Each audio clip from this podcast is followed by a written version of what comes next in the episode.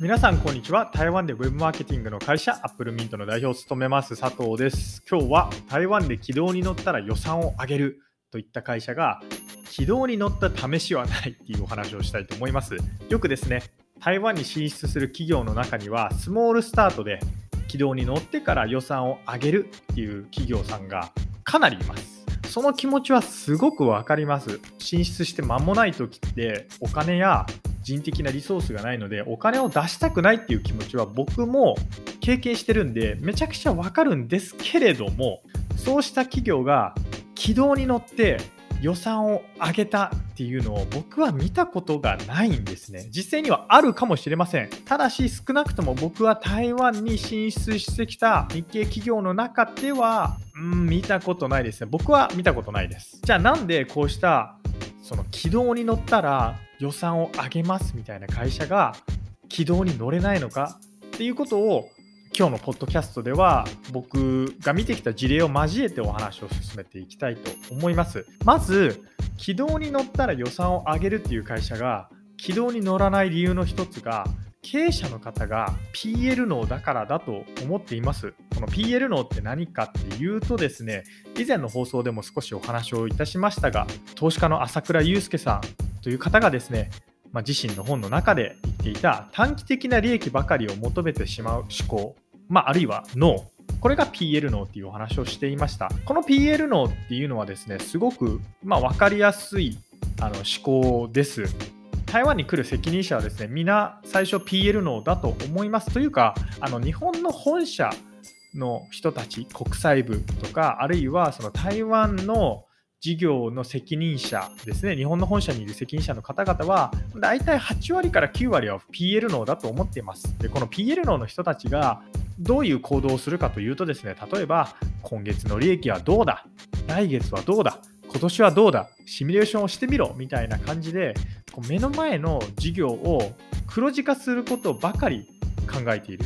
目の前の次の月の黒字化とかその次の月あるいは今年の黒字化みたいなのをなるはやで行おうみたいな方々が、まあ、8、9割なのででその8、9割の方々っていうのはちょっと残念ながら PL 脳かなっていうふうに思っています。その結果台湾に進出して間もない方々っていうのはすぐに結果を出そうとするんですね。すぐに結果が出る施策短期的に結果が出やすい施策っていうのは当然他の企業も気づいているのでやるんですよ。そうすると競争が激しくてリソースがないスモールスタートな会社っていうのは競争に敗れてしまうんですね。なぜなら短期的な施策に群がる競合っていうのはリソースがめちゃくちゃある会社もいるわけですよ。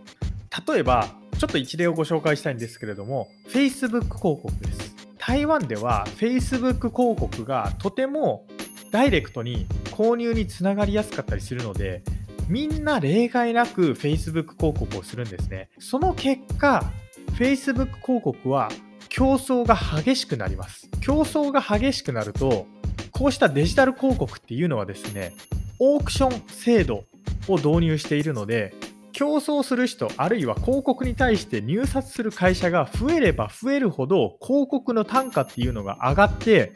結果が出にくくなるんですね。つまり、軌道に乗ってから予算を上げるって考えだと台湾に関してお話をするととても危ないです。なぜならそれは短期的に結果を出そうとすることになり短期的に結果が出るシステムであったりプラットフォームっていうのは競合も多数参加していて資本で負けてしまうんで軌道に乗らないんですよ。あと短期的に結果が出る例えば Facebook 広告であったり Google 広告はお金を出せば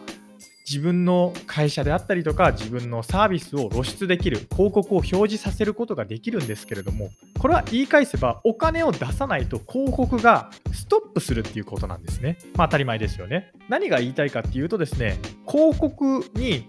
依存するといつまでたってもお金を払わないと消費者に認知をされないっていうことになるんですよ。つまり広告って短期的にはいいかもしれないんですけれども長期的に見るとですね何も資産をストックしていないんですよ。僕よく自分のポッドキャストやブログで進出して間もない企業はストック型の施策をしろみたいなお話をしています。このストック型の施策っていうのは例えるなら種まきで最初は結果が出ないんですけれども後々効いてくるんですね。僕の事例をご紹介すると僕は起業した時全然お客さんがいなくてめちゃくちゃ苦しかったんですけれども翻訳で食いつないでその翻訳をすると同時にですねコンテンツっていうストックを作り続けました。その結果僕の例えばブログコンテンツは検索結果で引っかかってお客さんが僕らのことを認知して僕らのお問い合わせにつながってます。あと僕3年前に YouTube を始めてその当時めちゃくちゃ忙しかったんですけれども週末とかの時間を使って動画をそれこそ7時間とか8時間かけて編集をしたりとかして YouTube にアップをし続けていたらいつの間にか YouTube の視聴者っていうのが増えて登録者も5000人を超えてそれによって僕が何もしなくても勝手に認知度が増えるっていう事態が起きたんですね。まあ、いいことが起きたんですよ。まとめると台湾に進出してきた企業がこう軌道に乗ったら予算を増やすっていう企業の場合大抵うまくいかないんですけれどもその一番の理由はなぜかというと最初から事業を軌道に乗せようとして短期的な視点になり短期的に結果が出る施策っていうのは当然とても認知度がある企業であったりブランドも参加していて競合が多いから結果が出ない。ってことなんですね。じゃあ台湾に進出する企業はどうすればいいんだよ？と思った方はですねぜひ一度アップルミントまでお問い合わせください。ただですねちょっと現状としては僕がどれだけ種まきの施策を提案しても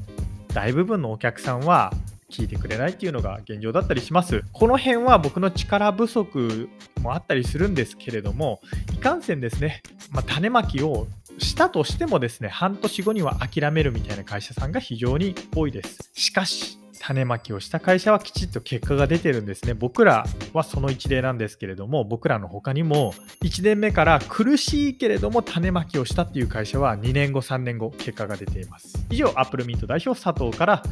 台湾で軌道に乗ったら予算を上げるといったお客さんがですね、軌道に乗ったことがない、軌道に乗った試しがないっていうお話でした。それではまた。